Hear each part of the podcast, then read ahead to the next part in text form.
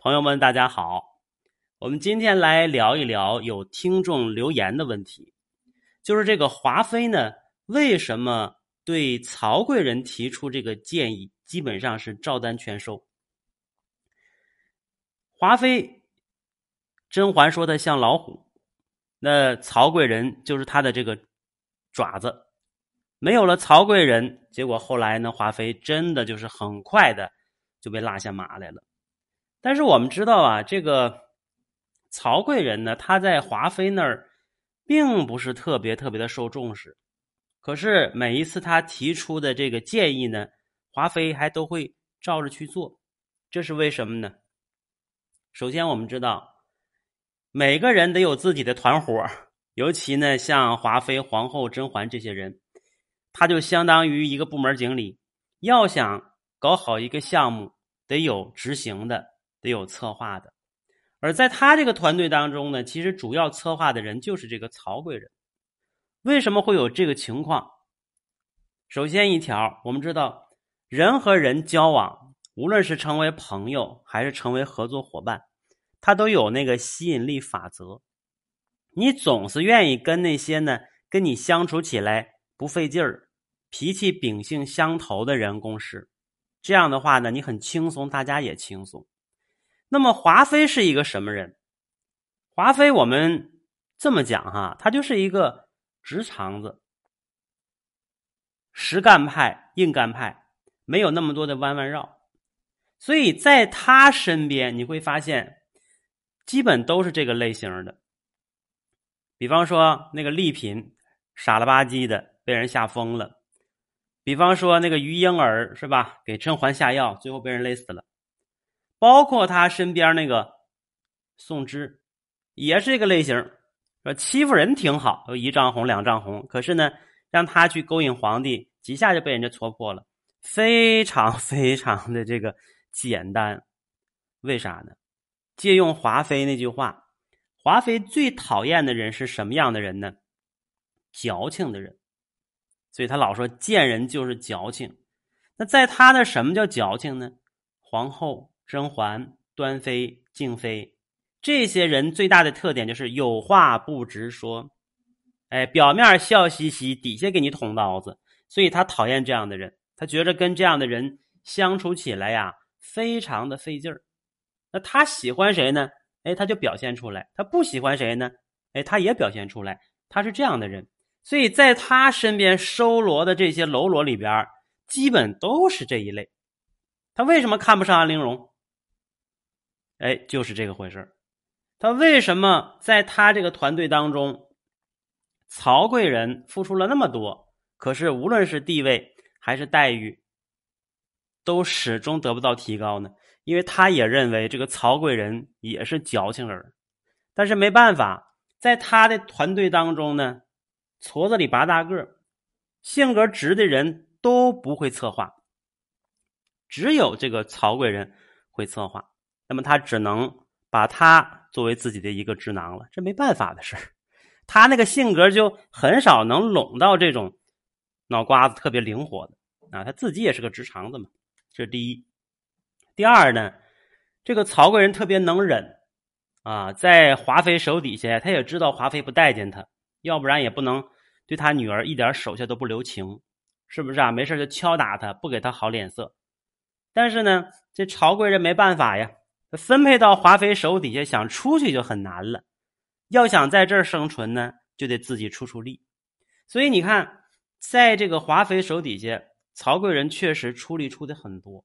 无论是整这个甄嬛，还是整这个眉庄，他都是非常的出力。而且呢，这个人很阴损，智商也很高，每次都能抓到紧关紧要的地方给你扔进去。我们说华妃再看不上他，但是呢，在工作当中就是这样。你的下属啊，你再看不上他，但是呢，一次两次不断的去用自己的实力证实了，确实是可用的人，那你怎么办？你还用得着人家？哎，你也只能忍着恶心继续用，对不对？哎，所以说曹贵人是通过自己的实力向这个华妃证实了我是有用的。尽管你不待见我，是吧？但是我还是有用的，我态度还很好。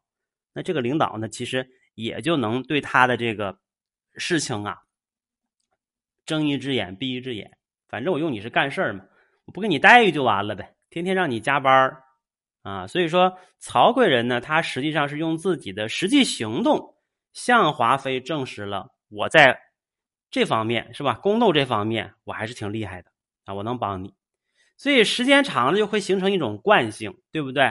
当你团队当中别人都不行，就他行，而且他的成绩一直不错的时候，这不就像学习一样吗？每次你都排第一，每次你都排第一，自然而然这个班主任对你就信任了啊！他让他出去直接出手，肯定能行。哎，这是第二点。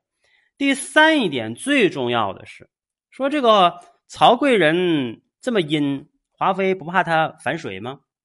虽然后来的确反水了，可是我们的是从上帝视角看，你要从华妃那个视角看，曹贵人，你给他一百个胆他也不敢反水，为啥呢？他觉着一切都在自己掌握里。华妃败就败在哪儿呢？他盲目自信，他觉着这帮人谁都逃不出自己的手掌心他为什么这么自信？就是因为他从小一帆风顺。我们看啊，这个华妃的哥哥是年羹尧，可以看出来他哥哥非常的宠他。我们推测啊，虽然没具体说，有可能他在家里边就是这么个独生女儿，从小到大父母疼爱，兄长疼爱，没有受到过任何的挫折。那结了婚呢，直接嫁给了皇帝。虽然当时哎还没有这个当妃子哈，但是呢那时候纯元已经不在了。那他又是什么呢？叫专房之宠，结婚这么多年，没有谁能动摇他的位置，所以他从打生下来，一直到他进宫，他都是一帆风顺。一帆风顺的人就像温室里的花朵，他经历的太少。用我们的话讲，没挨过社会的毒打，不知道社会的这个一个危险性。所以说，在后宫之中呢，又遇到了皇后这种非常。阴的人，哎，我避其锋芒，我不跟你直接敲打，我背后整你，是不是啊？又加上他哥哥在前面比较得力，所以一直顺风顺水。在他眼里，这曹贵人小蚂蚁，他敢翻天吗？他不敢翻天。哎，所以这个戒备心理放松，也没有很好的去组建自己的团队。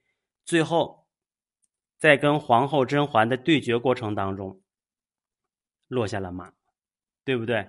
所以他这样的人呢？好不好啊？